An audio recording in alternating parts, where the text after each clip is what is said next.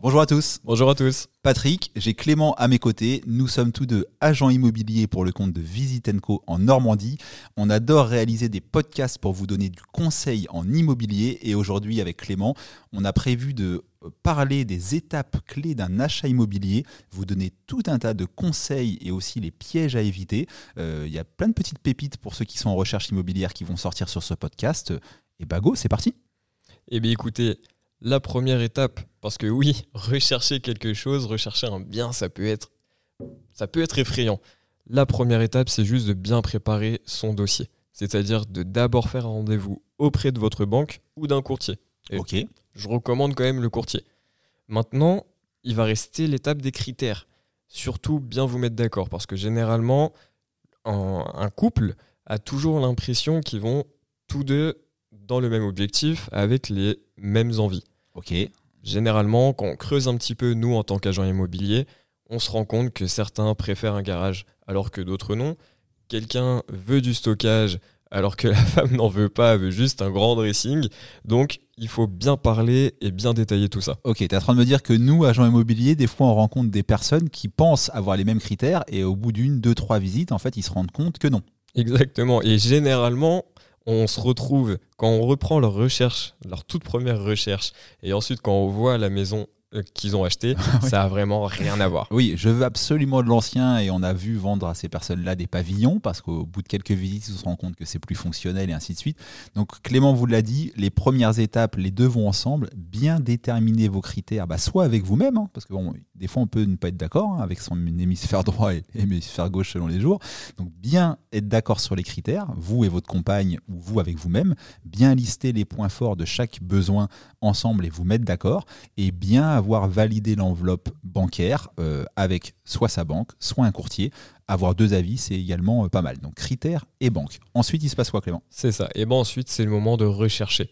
Comment on fait pour rechercher un bien? C'est simple. Vous allez avoir plusieurs sites, comme Le Bon Coin, Ouest France, Bien Ici, ou encore plein d'autres sites. Donc Euh, Internet, déjà essentiellement. C'est ça, exactement. Ensuite, vous allez avoir toutes les agences immobilières et les notaires qui peuvent vous proposer des biens sous différentes manières. Nous, ça va être des réseaux sociaux, des magazines et ainsi de suite. Et chacun fait à sa propre manière. Le plus important, c'est de rentrer en contact avec une ou deux agences que vous souhaitez. Ok. Pourquoi? Tout simplement parce que vous allez avoir un conseiller, je parle par exemple pour moi, où euh, vous allez pouvoir discuter, prendre euh, la chaleur actuelle, savoir si votre recherche elle est totalement dérisoire ou si on est vraiment dedans par rapport au prix et ce que vous demandez, et pouvoir rechercher ensemble. Vous d'un côté, être à l'affût de toutes les annonces, essayer de regarder une fois par jour, c'est le top, ou au moins une fois tous les deux jours. Toujours être à l'affût parce que l'immobilier à l'heure actuelle, ça fuse, ça rentre, ça ressort aussitôt.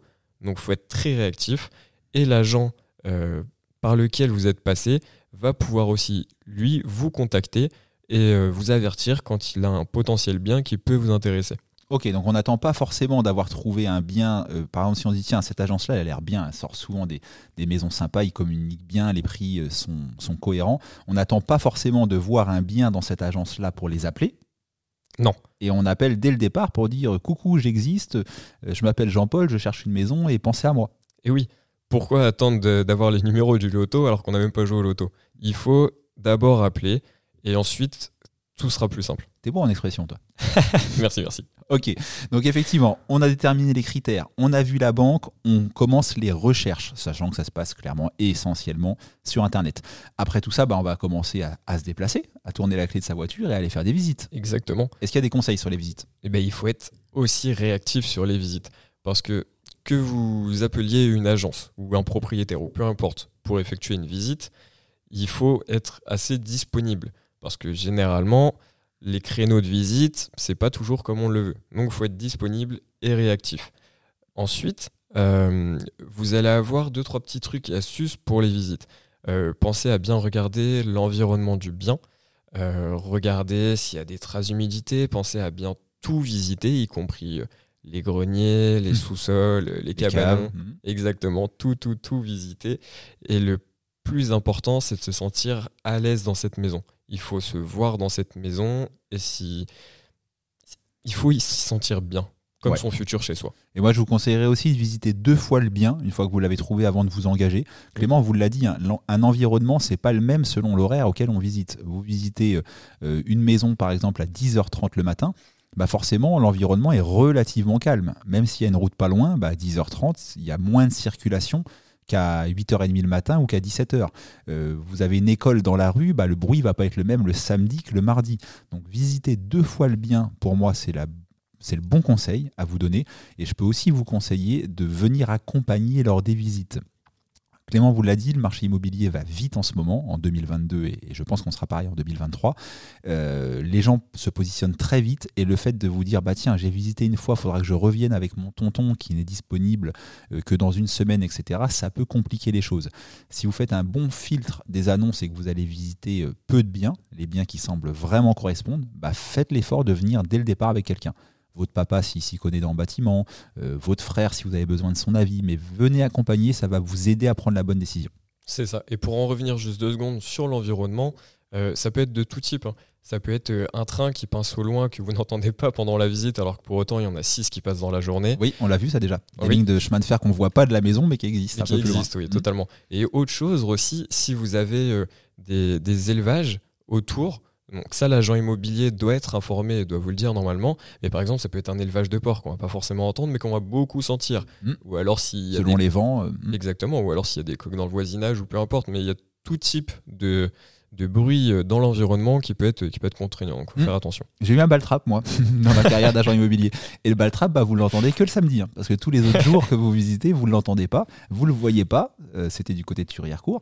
Et si vous n'êtes pas du coin, bah, vous ne savez pas forcément qu'il y a un baltrap. Mais je peux vous dire que si vous achetez la maison sans le savoir, et bah, ça peut être compliqué. Bah, on Donc, ramasse euh, assiettes, on fait du puzzle le dimanche. Voilà, donc ça, ça peut être bien aussi des fois de passer par un professionnel parce qu'un particulier n'a pas la, le- la même obligation d'information vis-à-vis de son acheteur, alors qu'un pro qui ne vous a pas dit un élément comme ça bah, peut voir sa responsabilité engagée. Donc passer par un pro, des fois ça peut, euh, ça peut sécuriser un achat quand même. C'est ça. Ok. Après les visites, on se dit tiens, euh, l'appartement que je viens de visiter ou la maison, peu importe, c'est le bon ou la bonne? Je fais quoi ensuite, Clément? Et ben ensuite, on dépose une offre. On n'attend pas. L'immobilier va tellement vite qu'il ne faut pas attendre. D'où l'intérêt d'avoir bien préparé son dossier. D'accord? Le dossier, il est déjà prêt. On n'a plus qu'à déposer l'offre. Et on est sûr du financement. Ensuite, concernant l'offre, il y a deux possibilités. Soit on fait une offre au prix. Donc, par exemple, une maison affichée à 200 000, on fait une offre à 200 000. Qu'est-ce qui se passe dans ce cas-là? Et ben dans ce cas-là, la maison, elle est pour vous. Vous avez fait une offre au prix, c'est bon. Super. Ou alors, vous tentez une offre inférieure au prix. Par exemple, 180 000 ou 190 000. Dans ces cas-là, il va falloir obligatoirement l'aval des propriétaires, soit qui acceptent, soit qui n'acceptent pas. Maintenant, c'est un risque, parce que vous, vous faites une offre à 180 000, qui nous dit que la visite d'après va pas faire une offre à 200 000 et vous prendre la maison.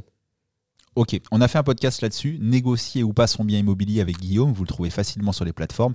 Et Clément a tout à fait raison, les deux sont possibles, mais attention sur des biens qui sont frais sur le marché, mis en vente depuis peu de temps, les statistiques le prouvent, dans une immense majorité des cas, ça se vend sans négociation.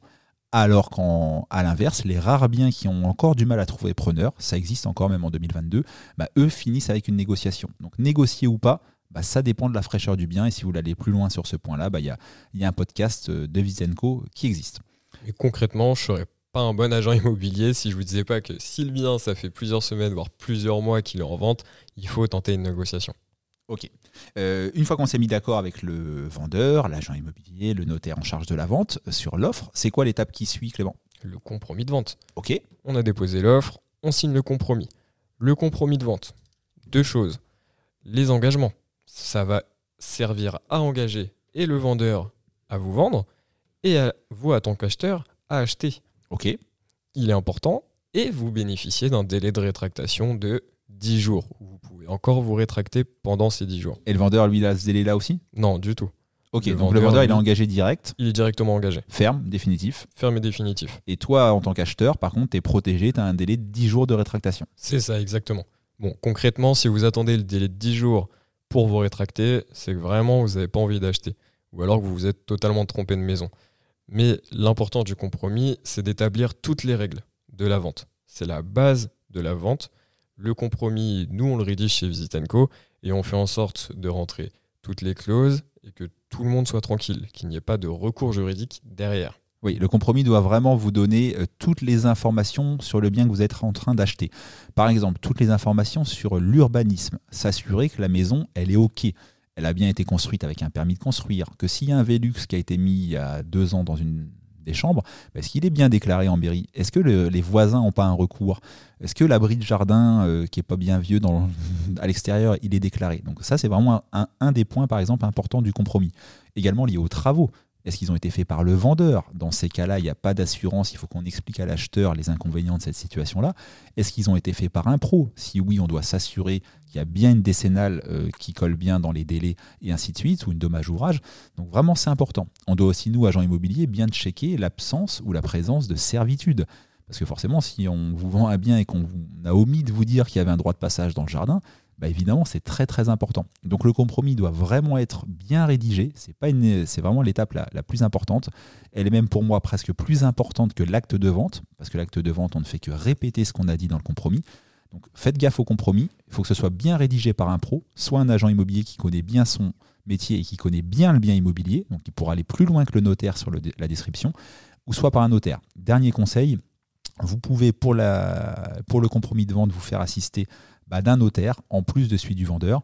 Et vous pouvez surtout, et ça c'est mon conseil, demander à avoir le compromis de vente avant sa signature, le compromis de vente et ses annexes, au moins la veille, de façon à ce que vous puissiez lire toutes les lignes tranquillement et aller déjà au rendez-vous serein ou avec des questions à poser. Retenez bien ça, c'est vraiment le plus important, c'est souvent négligé, mais vous en tant qu'acquéreur, dans tous les cas, vous allez payer les frais d'acte. D'accord? Donc qu'il y ait un ou deux notaires, les frais ne changent pas. Oui, ça vous coûte pas plus cher. Exactement. Donc pensez bien à prendre vous, votre notaire en tant qu'acquéreur. Ça apporte un esprit de confrontation. Il va y avoir une contradiction de la part des deux notaires. Et vous allez avoir une force de plus de votre côté euh, pour vous dire, bah, écoutez, là ça va pas dans le compromis. C'est lui qui va pouvoir relire le compromis et réenvoyer les modifications à y apporter. Exactement. Le notaire, il est censé être impartial, euh, même quand il n'y en a qu'un, mais c'est vrai qu'on le voit bien euh, sur euh, des dossiers un peu pointus, des fois sur des choses à vérifier, des états hypothécaires, des servitudes, des travaux. quand il n'y a qu'un seul notaire, il est toujours un petit peu plus arrangeant sur la transaction pour, que s'il y avait un, deuxième en face. Donc c'est vrai que ça peut, être un, ça peut être un bon conseil. Sur des dossiers très simples, des fois on, on s'en rend compte que ça apporte pas grand-chose, mais au moins ça sécurise. Mais dès que le dossier est un peu plus compliqué au niveau du montage, bah vraiment d'avoir deux notaires, on, on voit ça fait, ça fait la différence. Exactement.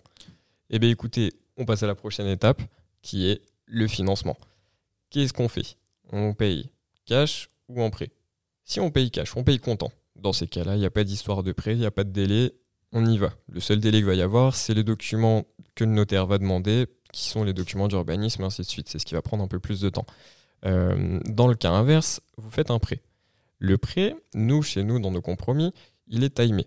C'est-à-dire qu'au bout de 60 jours, on doit avoir les offres de prêt. D'accord? Concernant ce délai-là, euh, il faut vraiment les avoir avant les 60 jours. 60 jours, ça passe très très vite. Il ne faut pas attendre le dernier jour pour le faire. Il faut s'y prendre le plus tôt possible. Et moi, c'est ce que je recommande bien avant de déposer l'offre. Au moment où je rencontre pour la première fois mes acquéreurs, je leur dis écoutez, il faut au moins une simulation de fait, que tout soit OK. Et comme ça, après, on enclenche directement. Ok, et un, conseil aussi, hein, euh, j'adore les banquiers, ils sont utiles, sans eux on ne pourrait pas financer les projets immobiliers, donc c'est très utile les banquiers, mais ils ont parfois du mal à se rendre compte de, des, échéances liées au compromis euh, et de ce que ça donne juridiquement. Votre dossier pour le banquier, c'est un dossier parmi tant d'autres, ça part au siège, etc. Et on vous dit toujours oui, ça va aller, vous allez avoir les documents dans les délais, euh, alors qu'en fait, 9 bah, fois sur 10, si, on, si nous, agents immobiliers, on ne tient pas la culotte le dossier, on n'est pas dans les délais. Euh, il ne faut pas avoir peur des mots, il ne faut pas avoir peur de dire qu'un dossier bancaire, ça prend du temps, que dès qu'on a un pépin de santé avec les assurances, ça prend du temps, et ainsi de suite. Donc quand on, sort de son agent immobilier ou de chez le notaire après avoir signé un compromis, c'est pas dans 10 jours qu'il faut aller déposer sa demande de prêt, c'est le lendemain. Donc ça s'anticipe, on a déjà demandé un rendez-vous à son banquier et son banquier, au bout d'une semaine, on le relance et ainsi de suite et ainsi de suite. Le risque, c'est quoi? C'est que si on ne tient pas les deux mois dont vous a parlé Clément, et eh ben c'est que le vendeur, il reprend la liberté de son bien. Et le vendeur, il peut, alors que vous pensiez qu'il était engagé, vous avez peut-être même déjà donné le préavis de votre maison où vous étiez en location euh, parce que vous dites bah, dans un mois je suis censé être dans la nouvelle. Et là, le vendeur, à deux mois et un jour, eh ben, il est tout à fait en droit de dire je casse le compromis. Et ça, votre banquier, bah, ce n'est pas son problème. Donc, euh, vrai conseil, ne tardez pas, suivez les démarches de prêt auprès du banquier. Ça prend toujours du temps, notamment si pas de chance, vous avez eu des petits soucis de santé dans votre vie et vous allez répondre oui au questionnaire d'assurance. Donc tout ça, ça s'anticipe. Et par rapport à cette date butoir-là, ce qu'il faut surtout prendre conscience, et d'où le fait de s'y prendre le plus tôt possible, comme disait Patrick, d'y aller le lendemain et pas d'attendre 15 jours, c'est qu'une fois arrivé à cette date butoir des 60 jours, soit vous n'avez toujours pas vos offres de prêt, mais vous avez eu un accord de principe de votre courtier ou de votre banque. D'accord? Donc dans ces cas-là, on peut voir avec le vendeur pour faire ce qu'on appelle une prorogation. Ça veut dire une petite prolongation de la durée de la date butoir. Ok. Dans le cas inverse, imaginons que vous avez des refus de prêt. Fait que le, soit vous n'avez pas fait, vous n'avez pas encore les demandes, et on arrive à la date butoir et le vendeur ne veut pas faire cette prorogation. Dans ces cas-là, vous n'avez pas présenté ni de refus de prêt valable aux conditions du compromis, ni une offre de prêt. Donc dans ces cas-là, d'une, le vendeur peut casser le compromis, et en plus de ça, il peut réclamer ce qu'on appelle la clause pénale, qui est de 10% de la valeur du bien. Et Ouais. ça, c'est à vous de la régler. Faites gaffe dans vos déclarations, hein, le vendeur a une obligation de transparence vis-à-vis de vous. Dans le compromis, il doit via- rien vous cacher. Il doit vous parler des défauts de la maison s'ils ne sont pas visibles, etc. Donc ça, ça concerne le vendeur. Mais vous, acheteur, attention, hein, quand vous signez un compromis, vous, vous déclarez notamment que rien n'empêche l'obtention du crédit. Ça veut dire quoi? On dit d'un côté que la loi vous protège. Si vous n'avez pas le crédit, vous ne devez rien à personne, mais vous devez être de bonne foi dans vos démarches et notamment ne pas avoir connaissance d'un élément qui pourrait bloquer. Je vous donne le dernier exemple. Il y a quelques mois chez Vitenco, on, a quelqu'un qui euh, n'avait pas euh, déclaré qu'il était fiché Banque de France. C'est pas quelque chose qu'on ignore, hein. malheureusement c'est quelque chose qui se sait, euh, et qui a signé un compromis avec une fausse déclaration dedans, et, bah, du coup ça peut coûter cher à l'acheteur. Donc attention si vous avez déjà eu des petits soucis euh, bancaires dans les mois ou les années qui précèdent un compromis de vente, assurez-vous que c'est bien réglé, assurez-vous qu'il n'y a pas encore une trace d'un fichage euh, Banque de France, ça peut malheureusement arriver à tout le monde dans la vie, et ça peut vous coûter très cher. hein. Si vous présentez des refus pour un prêt immobilier qui marque euh, que c'est lié à un fichage Banque de France, alors que vous avez forcément dit l'inverse dans votre compromis, bah, Clément vous l'a dit, hein, sur une maison à 200 000 euros, ça peut vous coûter 20 000 euros. Donc euh, aïe aïe aïe la cabane. Et en plus de ça, mettez-vous aussi à la place du vendeur. Euh, bon, nous, chez Visit Co, on a une moyenne de vente qui est d'à peu près 20 jours. Mais imaginez-vous, le vendeur, lui, a vendu sa maison. Et au bout de deux mois d'attente, on lui dit, bah, en fait, non, vous pouvez pas, on doit remettre la maison en vente. Ce qui repousse encore du délai. Donc, soyez honnête dès le début. euh, faites les démarches dès le début. Comme ça, plus vite on a la réponse que votre prêt est accepté ou non. Et plus vite le vendeur va pouvoir remettre à la vente et ainsi de suite. Ok, donc ça y est, on a les sous, on a le financement. Euh, la prochaine étape, c'est quoi? C'est de se rendre chez le notaire pour signer? Exactement. Là, c'est c'est la dernière étape, l'étape euh, qui nous donne le sourire. Mais avant la signature notaire, n'oublions pas ce qu'on appelle la revisite. C'est ultra important. C'est ce qui va vous permettre de vérifier que toutes les conditions du compromis ont bien été respectées, que la maison n'a pas été dégradée, qu'elle a été bien entretenue. C'est l'occasion aussi pour les propriétaires de vous expliquer comment le fourri marche, comment on enlève la sécurité sur la plaque, et ainsi de suite. Et prendre la relève des compteurs aussi. Ok, donc la revisite, étape essentielle pour s'assurer qu'il n'y a pas de petits bobos dans la maison avant. Je dis toujours à mes clients, tout ce qu'on apprend, problème sur la maison j'entends, euh, maison qui a été mal vidée par le propriétaire, maison qui a été livrée sale, malheureusement ça peut arriver, euh, le bois qui devait rester, qui finalement n'est pas resté, etc.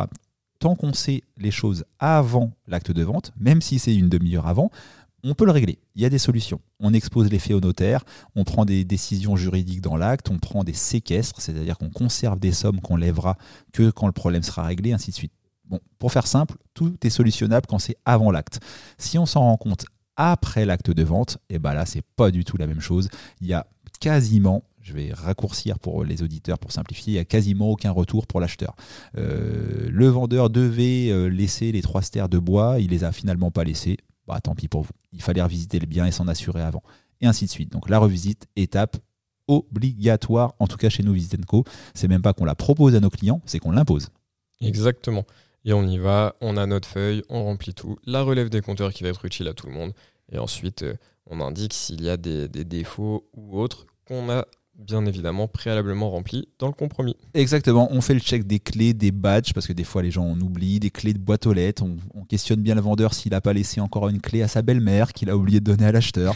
Donc vraiment, cette étape-là, elle est essentielle pour que nous, agents immobiliers, on se dise, bah voilà, on a bien fait le job, le, vendeur a tout dit, a tout confié, l'acheteur sait où il met les pieds, il a toutes les informations, et, euh, et la nouvelle famille qui va arriver dans le logement, sera, il sera heureuse. Donc euh, cette étape-là, pas passer, faut pas passer à côté. Et oui, et c'est surtout que l'achat d'un bien immobilier, euh, pour énormément de personnes, c'est le, projet d'où toute une vie, c'est la maison où va grandir votre future famille, si ce n'est pas déjà le cas. Et euh, il ne faut pas se, prendre la tête avec euh, tous ces soucis et ainsi de suite. Donc c'est pour ça que si vous respectez bien toutes les étapes une par une et que vous avez un agent immobilier avec qui vous pouvez faire confiance et qui s'occupe de vous, et eh bien vous achetez une maison sereinement et vous avez aucun souci. Après, il reste plus qu'à vivre dans la maison et à se faire de, de beaux souvenirs. ok. Bon, c'était les étapes clés avec quelques conseils, trucs et astuces d'un achat immobilier, maison, appartement. On espère que ça vous a plu. Encouragez-nous, mettez-nous des petits likes sur les réseaux sociaux ou sur les plateformes d'écoute. Et vous pouvez découvrir 21 ou 22 autres podcasts déjà dispo. Et plus aussi, si vous préférez le format vidéo, plus de 50 vidéos sur YouTube en tapant la minute du propriétaire by Visit Co. Ciao, bye. Ciao.